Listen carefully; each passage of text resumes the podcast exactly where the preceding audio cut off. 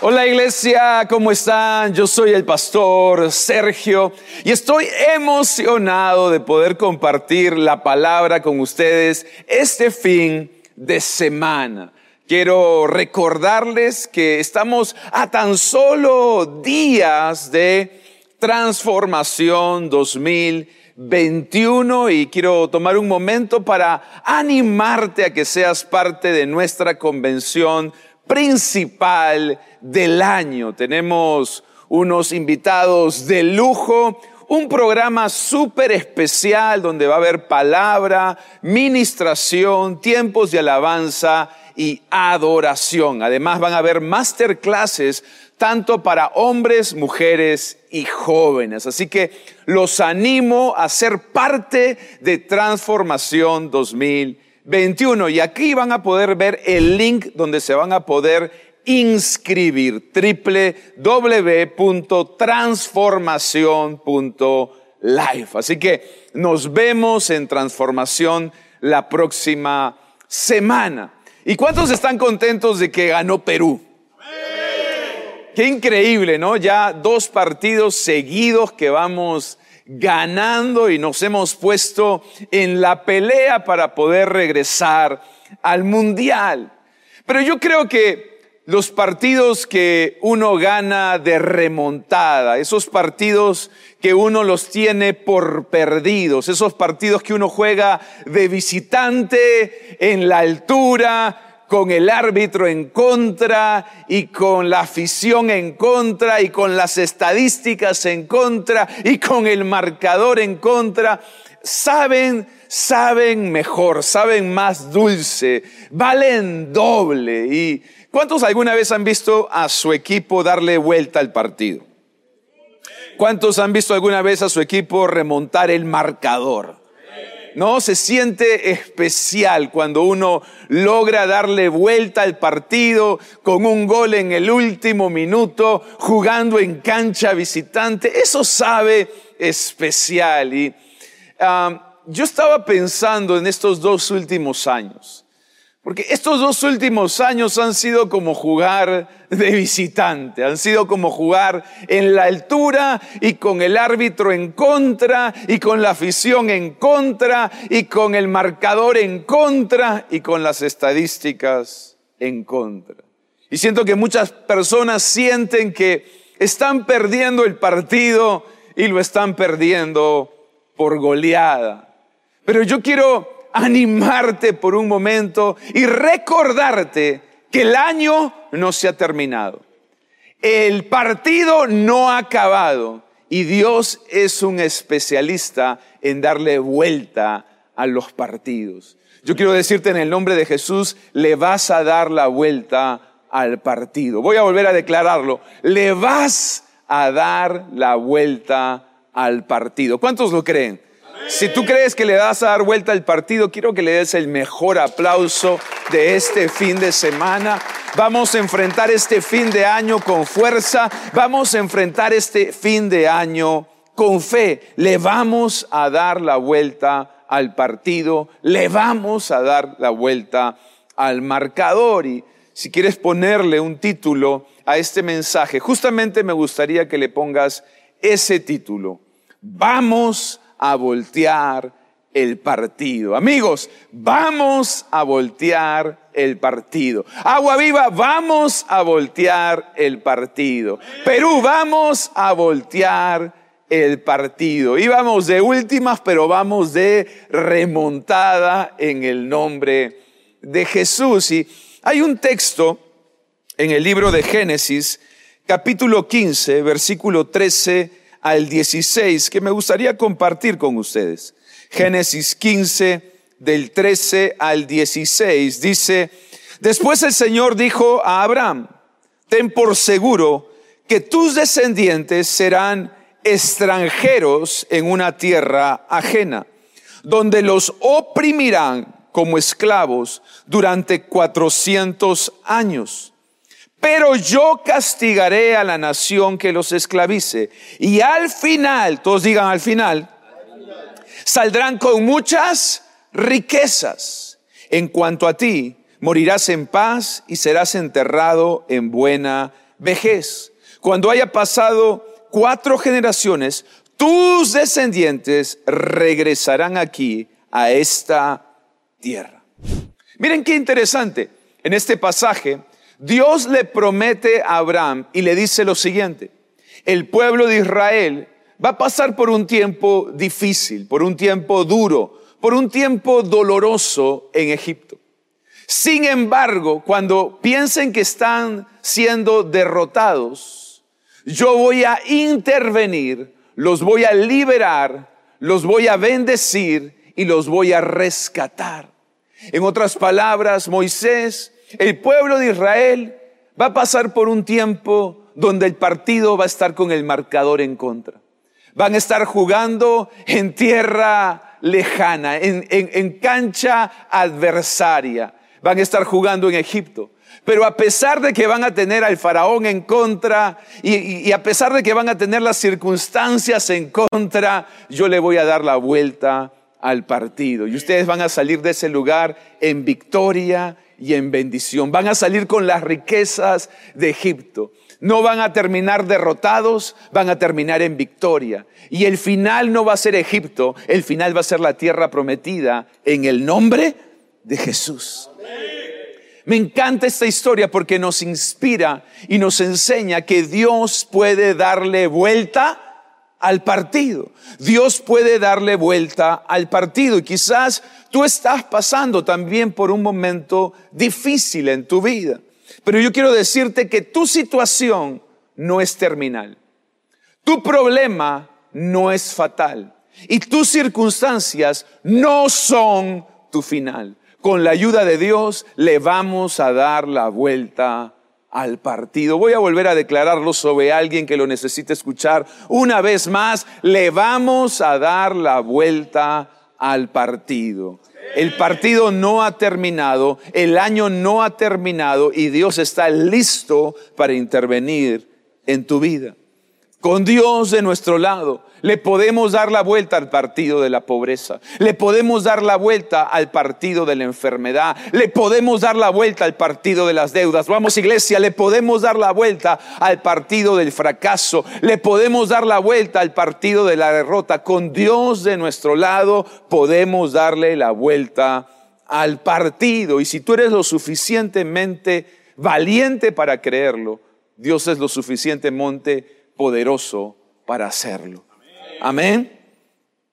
Y hoy me gustaría inspirarte a través de la vida de tres hombres que en un momento de sus vidas todo hacía parecer que estaban perdiendo el partido, que estaban siendo derrotados, que el enemigo les estaba ganando por goleada.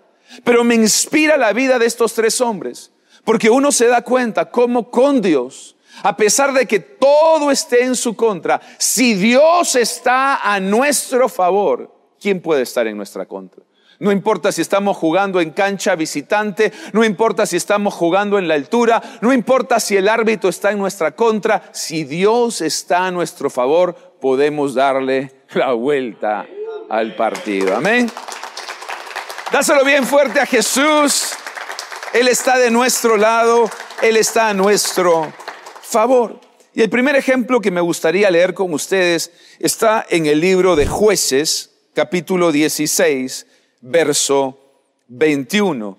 Jueces 16, 21 dice, así que los filisteos lo capturaron y le sacaron los ojos, se lo llevaron a Gaza, donde lo ataron con cadenas de bronce y lo obligaron a moler grano en la prisión.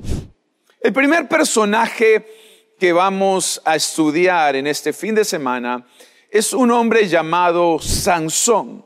Sansón fue uno de los tantos jueces que tuvo el pueblo de Israel. Sin embargo, este es el preciso momento en que Sansón, el héroe de los hebreos, se convirtió en el esclavo de los filisteos. Voy a volver a decirlo. Este es el preciso momento en que el gran héroe de los hebreos se convirtió en el esclavo, en el prisionero de los filisteos.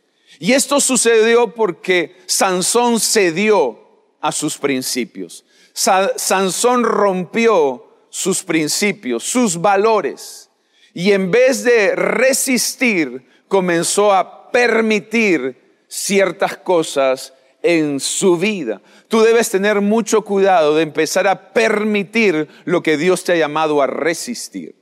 Y lamentablemente Sansón comenzó a ser permisivo en su vida, comenzó a darse ciertas licencias en su área sentimental, en su área emocional. Y bueno, muchos de ustedes conocen la historia. Después de tener una debilidad por las mujeres, termina enamorándose de esta mujer llamada Dalila, a la cual le, le cuenta cuál era el secreto, cuál era la fuente de esa fuerza, de ese poder sobrenatural que tenía.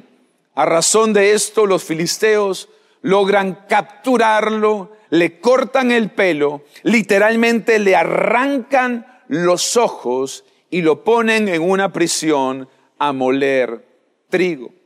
En este momento de su vida, yo creo que Sansón dijo, el partido está terminado.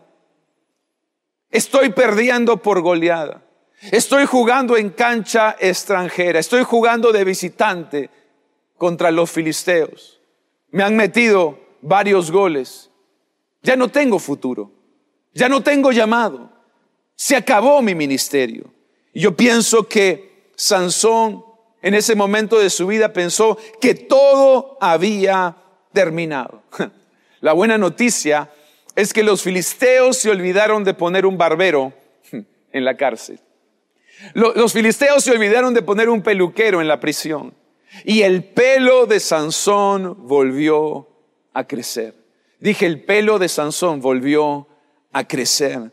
Y Sansón le volteó el partido a los filisteos. Dije, Sansón le volteó el partido a los filisteos. Miren lo que dice jueces 16, 29 y 30.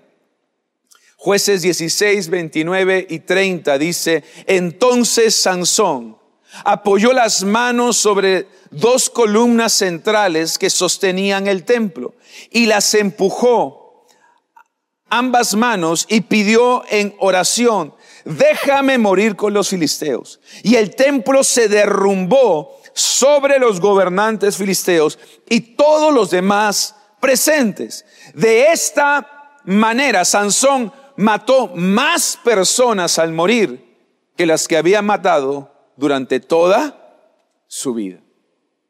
En el último partido de su vida, Sansón mató más filisteos que los que había matado durante toda su vida. En el último partido de su vida, Sansón logró voltearle la vuelta al partido. Sansón tuvo su revancha. Y yo declaro que este fin de semana y este fin de año tú vas a tener tu revancha en el nombre de Jesús. Pero ¿cuándo fue? ¿Cuál fue el momento en que Sansón comenzó a darle la vuelta al partido cuando comenzó a dejar crecer su cabello. Quiero que prestes atención. Sansón comenzó a darle vuelta al partido no en la cancha, sino en la cabeza. Voy a volver a decirlo. Sansón comenzó a darle vuelta al partido cuando algo comenzó a suceder en su mente. Cuando algo comenzó a, suceder en su mente, su cabello comenzó a volver a crecer. En otras palabras, Sansón renovó su mente. ¿Cuántos quieren darle vuelta al partido? No, en serio, ¿cuántos quieren darle vuelta al partido? Tú tienes que renovar tu mente. La batalla no se gana en el cuadrilátero, la, la batalla se gana en la mente. El partido, antes de ganarlo en la cancha, lo tienes que ganar en tu mente. Tienes que renovar tu mente. Si tú quieres darle vuelta al partido, tienes que empezar a ganar aquí. Tienes que empezar a ganar en tu mente, porque es imposible tener una vida positiva con una mente negativa. Es imposible terminar el, el, año en victoria con una mente en derrota.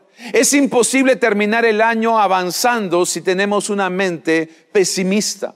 Por eso quiero darles un consejo muy importante para cerrar este 2021, para terminar el año con fuerza, para darle vuelta al partido, necesitas renovar tu mente. Necesitas renovar tu mente. Tu vida no toma la dirección de tus deseos. Tu vida no toma la dirección de tus intenciones. Tu vida toma la dirección de tus pensamientos. Por lo tanto, si quieres cambiar el rumbo de tu vida, la dirección de tu vida, si quieres darle vuelta al partido, necesitas renovar tu mente. Necesitas cambiar tu manera de pensar. Y esto me hace acordar la historia de aquel predicador norteamericano que viaja hace muchos años a la China comunista. Y mientras iba en este viaje misionero visitando los pueblos de China, encontró un lugar donde hacían tatuajes, lo cual le llamó la atención, así que entró a esta tienda de tatuajes. Y cuando comenzó a ver los diferentes modelos de tatuaje, había un tatuaje que decía loser. Loser en inglés significa perdedor. Perdedor. Y él se sorprendió. Así que le dice al dueño del local, en realidad hay gente, hay personas que se hacen este tatuaje. A lo que el dueño del local le dijo, te sorprenderías, pero es uno de mis tatuajes más pedidos. Es uno de los tatuajes que la gente más demanda. Y agregó algo y dijo, algo que he notado es que las personas, antes de tatuárselas en la piel, la tienen tatuada en la mente. Antes de tener el tatuaje en la piel, lo tienen tatuado en su mente. Y cuando una persona tiene un pensamiento de, derrota, de fracaso, donde tú mismo piensas que eres un fracasado, donde tú mismo tienes tatuada en tu mente la palabra perdedor, nunca vas a vivir una vida de victoria. La buena noticia, ¿cuántos le gustan buenas noticias? Bueno, la buena noticia es que, presta atención, Así como se pueden remover los tatuajes, hoy en día hay técnicas y procedimientos para remover tatuajes. La sangre de Jesús tiene poder para remover todo tatuaje en tu mente, toda marca que el enemigo ha querido poner, todo tatuaje de derrota, todo tatuaje de, fracaso, todo tatuaje de que eres un perdedor, hoy se va en el nombre de Jesús. Hoy Dios va a escribir en tu mente victoria. Hoy Dios va a escribir en tu mente bendición. Hoy Dios va a escribir en tu mente éxito. Porque Jesús vino para darnos vida y vida en abundancia. Vida en abundancia. Vamos, dáselo con todo tu corazón. El segundo personaje que me gustaría compartir con ustedes es Moisés. Y la historia de Moisés la encontramos en Éxodo capítulo 2, versículo 13, que dice así, al día siguiente volvió a salir y al ver que dos hebreos peleaban entre sí, le preguntó al culpable, ¿por qué golpeas a tu compañero? ¿Y quién te nombró a ti gobernante y juez sobre nosotros? Respondió aquel. ¿Acaso piensas matarme a mí como mataste al al egipcio, esto le causó temor a Moisés. Todos digan temor. Vamos, dilo de nuevo, temor. Esto le causó temor a Moisés, pues pensó, ya se supo lo que hice. Y en efecto, el faraón se enteró de lo sucedido y trató de matar a Moisés. Pero Moisés huyó del faraón y se fue a la tierra de Madián donde se asentó junto a un pozo. La historia de Moisés es una historia increíble. De hecho, se han hecho películas de la vida de Moisés. Y Moisés fue adoptado por la hija del faraón. Por lo tanto, Moisés creció bajo el cuidado de Faraón, en la casa de Faraón, con los privilegios de ser el hijo adoptivo de la hija del Faraón. En otras palabras, Moisés era un príncipe en Egipto. Sin embargo, un día Moisés, viendo que un egipcio abusaba de los hebreos, lo termina matando. Y en este preciso momento en que hemos leído la historia, encontramos que Moisés nuevamente se encuentra con un conflicto, con una pelea, y él trata de hacer justicia. Pero uno de los que estaba siendo agraviado, de hecho el culpable, le dice a Moisés, oye, ¿me vas a matar como mataste al egipcio? En otras palabras, el asesinato que había cometido Moisés no había quedado impune. Había gente que lo había visto haber matado a este egipcio. Por lo tanto, Moisés en ese momento se ve descubierto y lo que hace, la Biblia dice, es que se llena de temor y huye de Egipto, convirtiéndose así en un fugitivo. Presta atención, este príncipe de Egipto se convirtió en un fugitivo en el desierto. Una vez más, este hombre, que era un príncipe en Egipto, de un momento a otro se convierte en un fugitivo en el desierto.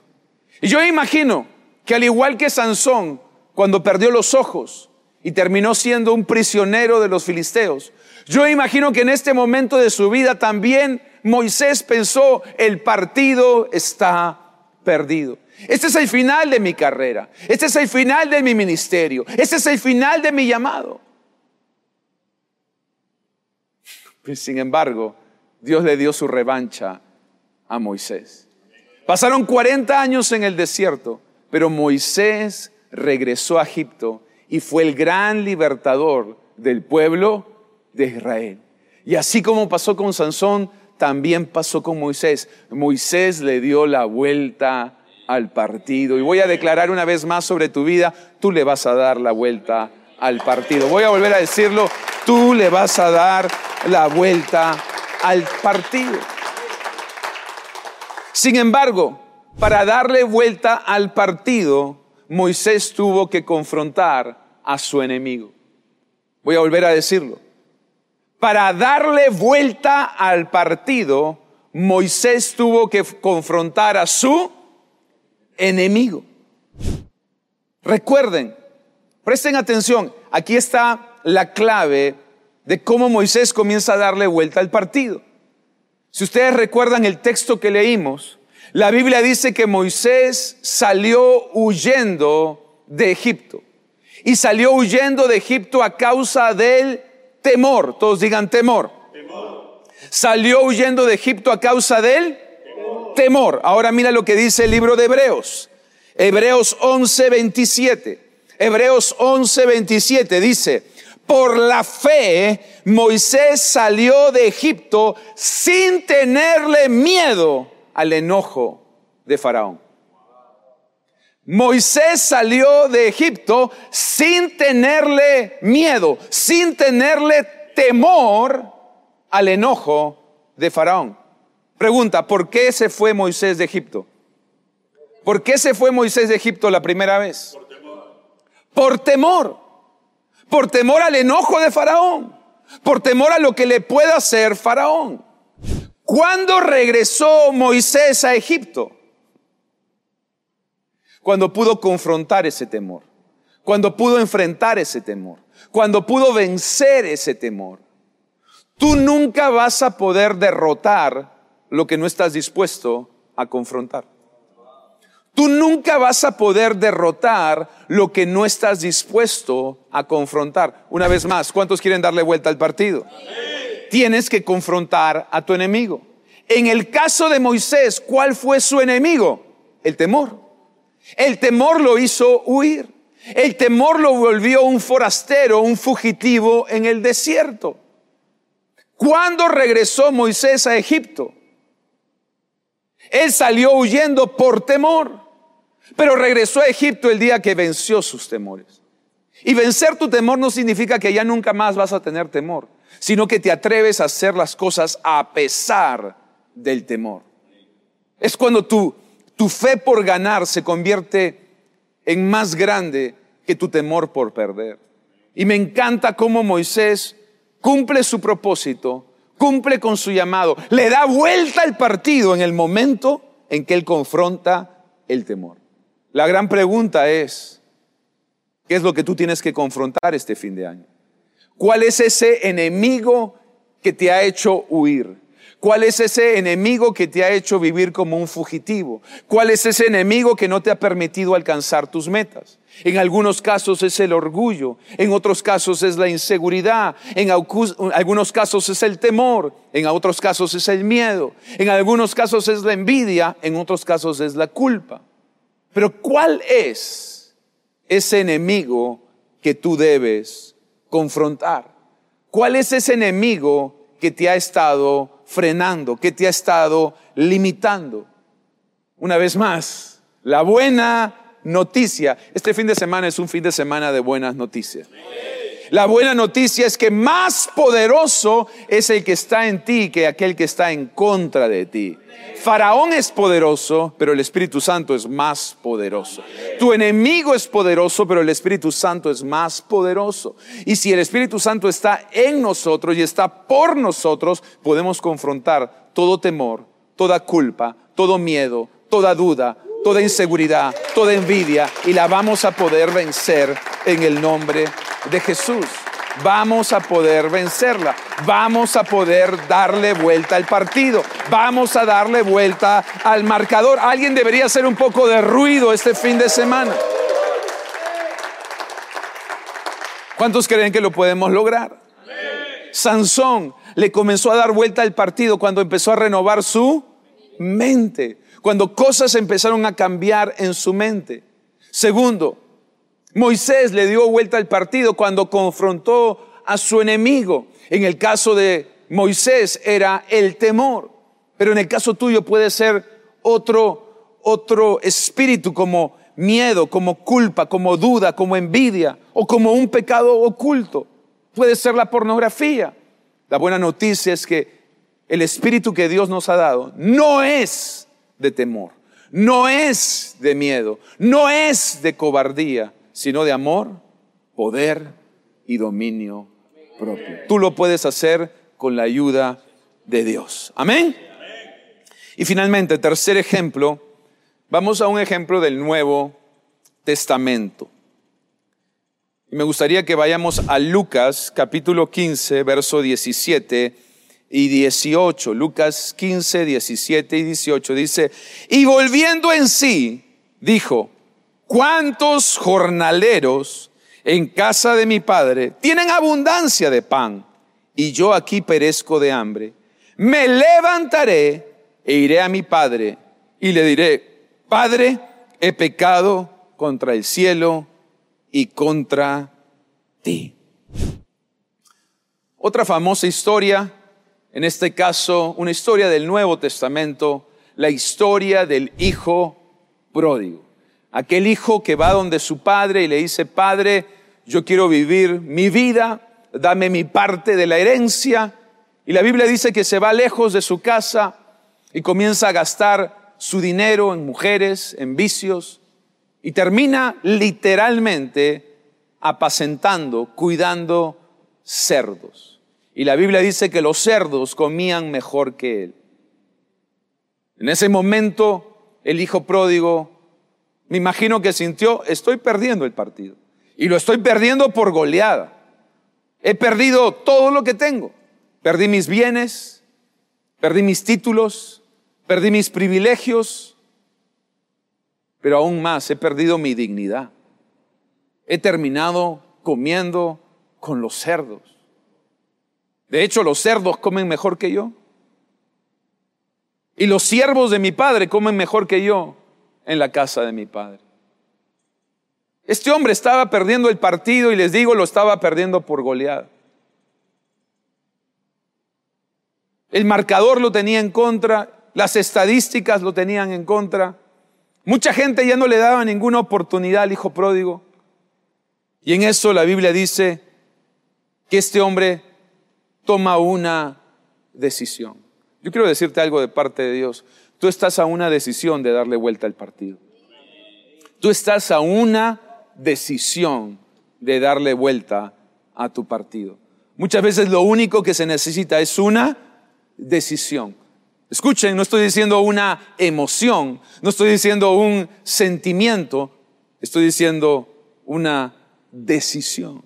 Y la Biblia dice que volvió en sí, como que en ese momento el hijo pródigo tuvo un momento de brillantez, de lucidez y dijo, ¿qué hago aquí? ¿Qué hago comiendo y cuidando cerdos? Y la Biblia dice que tomó la decisión. No, tuvo, no tuvo una buena intención. No tuvo un buen, un buen deseo. No, tuvo una, de, todos digan bien fuerte, decisión. Bien fuerte, digan decisión. decisión. ¿Y qué dijo? Él dijo, voy a volver a la casa de mi padre. Voy a volver a la casa de mi padre. Me levantaré, iré a mi, a mi padre y le diré, Padre, he pecado contra el cielo y contra ti. ¿Cuándo empezó a cambiar la historia del hijo pródigo? Cuando tomó una decisión de cambio, cuando tomó una decisión de arrepentimiento. ¿Yo qué hago aquí? ¿Yo qué hago en medio de cerdos, comiendo basura? Cuando en mi casa de mi padre lo tengo todo. ¿Y qué dice? Se levantó. Miren, todos son acciones. Se levantó, fue y pidió perdón. Ningún deseo, ninguna buena intención, acción. Tú quieres darle vuelta al partido, no alcanza con deseos y no alcanza con buenas intenciones. Tienes que tomar acciones. Y él dijo, voy a cambiar. Ya estoy harto de esta vida, lo he perdido todo, pero creo que Dios me puede dar una nueva oportunidad. Ahora, yo creo que cuando él regresó a la casa de su padre, todavía estaba sucio, desaliñado, maloliente, pero me encanta porque el padre lo estaba esperando con brazos abiertos. Y siempre que tú decidas volver a la casa de tu padre, tu padre te va a esperar con brazos abiertos. No importa dónde hayas estado metido. No importa, no importa cuán bajo hayas caído. No importa que lo hayas perdido todo. Dios aún con todo eso te sigue esperando con brazos abiertos. Pero ¿quieres escuchar algo impresionante? Al igual que el Padre de la historia, Dios no espera que cambies para abrazarte, Dios te abraza para que cambies. Voy a volver a decírtelo. Dios no espera que cambies para abrazarte, Él te abraza para que cambies. Cuando el padre vio al hijo pródigo, el padre no sabía cuáles eran las intenciones del hijo pródigo. Él no sabía si él regresaba a pedir más dinero. Él no sabía cuál era la motivación del hijo pródigo. Sin embargo, cuando lo vio, la Biblia dice que lo recibió con brazos abiertos y lo abrazó.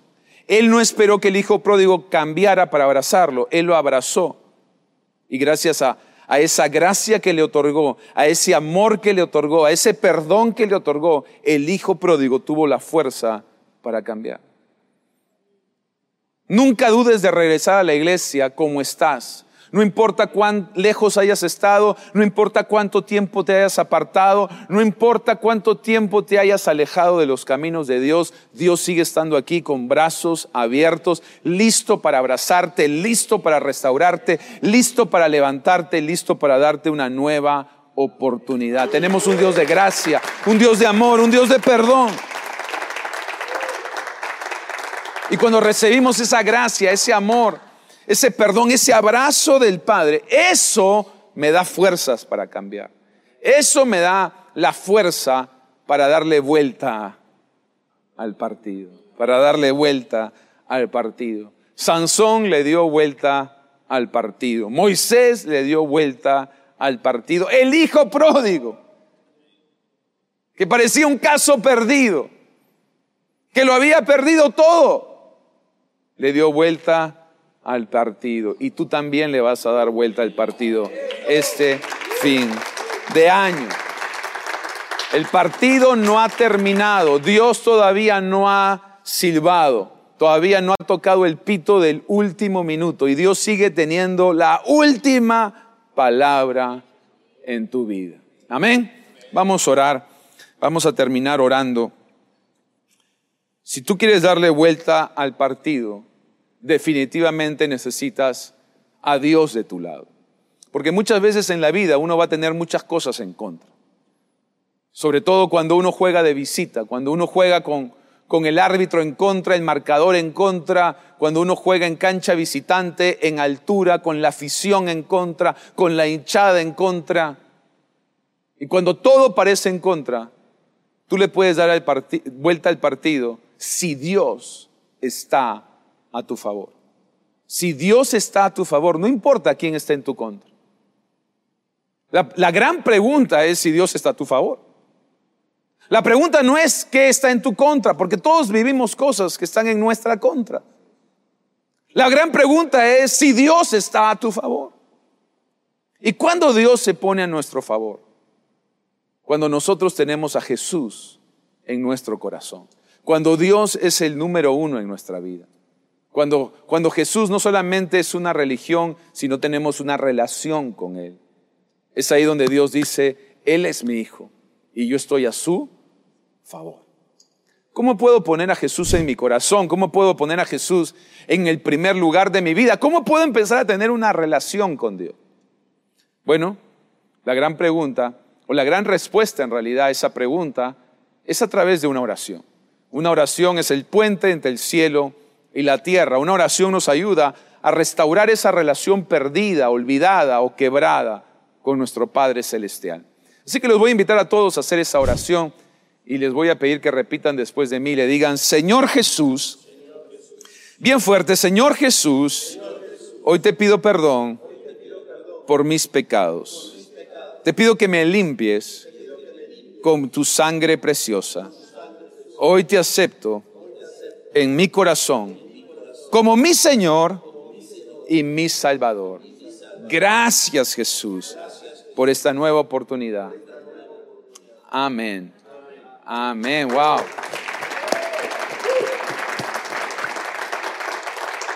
Buenísimo. Dame, dame la oportunidad de darte la bienvenida a la familia de Agua Viva. Nos encanta poder hacer iglesia con todos ustedes y aquellos que hicieron esta oración por primera vez. Queremos darles una bienvenida muy especial a nuestra familia de fe, la familia de Agua Viva. Si tú tienes preguntas o tienes dudas, acerca de nuestra iglesia o te interesaría estar conectado con nosotros, va a haber unos números que van a aparecer en pantalla donde nos puedes llamar o nos puedes enviar un mensaje y con mucho gusto te vamos a responder. Con todos los demás, amigos, estamos viviendo la fiebre de las eliminatorias. Perú, que venía de últimas, ha empezado a remontar. Y de la misma manera, en estos dos últimos años, veníamos rezagados en la vida con la pandemia en contra, la crisis en contra, una larga cuarentena, jugando de visitante, jugando en altura, y muchas veces sentíamos hasta el árbitro en contra, la afición en contra. Pero como hemos aprendido hoy, si Dios está a nuestro favor, podemos darle vuelta al partido. ¿Qué debemos hacer? Tres consejos prácticos, pero muy importantes. Renueva tu mente, confronta a tu enemigo, cambia de dirección. Renueva tu mente. Cambia esos pensamientos de derrota y fracaso y llénate de los pensamientos de Dios. Llénate de los pensamientos de Jesús. Llena tu mente de las promesas y de la palabra de Dios. Prográmate para la victoria. Segundo, debemos confrontar aquello que nos estaba dominando, aquello que nos estaba haciendo tropezar, aquel vicio aquel, aquel sentimiento, aquella emoción que tú sabes que no viene de Dios. En el caso de Moisés fue el temor, pero en tu caso puede ser la culpa, la duda, la incredulidad, el orgullo, la arrogancia o la envidia, un pecado oculto la pornografía o algún vicio. No importa lo que tengas que enfrentar, tienes que tener la seguridad que no vas solo. Dios está de tu lado. El Espíritu Santo te va a dar el dominio propio, te va a dar la, capacidad, la habilidad para poder hacer lo que antes no podías hacer. Antes quizás tú decías, yo no puedo dejar este vicio. Con la ayuda del Espíritu Santo vas a poder vencer ese vicio en el nombre de Jesús. Antes tú decías, yo me siento dominado por el temor. El Espíritu Santo no es un espíritu de temor, sino de poder. Así que con la ayuda del Espíritu Santo tú puedes vencer cualquiera sea la adversidad. Y finalmente, hay que tomar decisiones. Este fin de semana no es de emociones, no es de simplemente sentimientos, ni siquiera de buenas intenciones. Es un fin de semana en que hay que tomar decisiones. Si tú quieres darle vuelta al partido, tienes que tomar la decisión. En el caso del hijo pródigo, fue cambiar el rumbo, la dirección de su vida. Él, él decidió, me voy a levantar y voy a ir a la casa de mi padre y voy a pedir perdón. Hay que tomar acción. Vamos a orar. Padre, te damos gracias, Señor, por tu palabra. Tu palabra es viva y es eficaz. Tu palabra es lámpara para nuestro camino. Tu palabra no regresa vacía, Dios, y yo te pido que este mensaje tampoco regrese vacío. Que tu palabra hoy penetre, que tu palabra hoy ministre, que tu palabra hoy abrace, que tu palabra hoy infunda ánimo, aliento y fe, Dios. Yo te pido, Señor, que aquellas personas que están jugando el partido de sus vidas y quizás sienten que están perdiendo, perdiendo contra la pobreza, perdiendo contra la enfermedad, perdiendo contra las deudas, perdiendo contra el fracaso, perdiendo en su relación matrimonial, a familiar. Hoy tú los ayudes, Dios, a renovar sus mentes, Dios, a cambiar esos pensamientos de derrota, esos pensamientos negativos, esos pensamientos pesimistas que hoy puedan desechar todo pensamiento que no viene de ti, Señor, y que hoy puedan llenarse de la palabra y de las promesas de Dios. Que hoy ellos puedan renovar su mente como lo hizo Sansón y puedan entender que contigo, con tu ayuda, con tu favor, pueden darle vuelta al partido. Quita todo tatuaje, Señor, que dice perdedor y hoy graba en sus mentes, en sus corazones, marca sus vidas con la verdad que ellos son más que vencedores. Pero también te pido, Señor, que los ayudes a confrontar, a enfrentar y a vencer aquel enemigo interno o externo que había estado haciéndoles oposición. Así como Moisés venció el temor, yo te pido que ellos puedan vencer la culpa, la duda, la envidia, el miedo, y el temor que quería frenarlos, limitarlos, doblegarlos. Y finalmente, te pido que pongas en cada uno de ellos el querer como el hacer tu buena voluntad. Ayúdalos a cambiar. Dales la gracia para poder cambiar. Dales la gracia, Señor, para que ellos puedan volver en sí, que tengan un momento de de lucidez, donde puedan ver las cosas de manera clara, de manera objetiva, desde la perspectiva divina, no, no basado en sus circunstancias o en sus emociones, sino que ellos puedan ver con claridad, Señor, lo que tú tienes para ellos. Ayúdales a cambiar. Yo bendigo cada vida, yo bendigo cada persona que hoy está conectada a esta transmisión y declaro que cada uno de ellos junto con sus familias le van a dar la vuelta al partido. Lo voy a volver a decir, este fin de año vas a darle vuelta al partido en el nombre que está sobre todo nombre, el nombre de Jesús. Y toda la iglesia dice, amén y amén. Dáselo bien fuerte a Dios.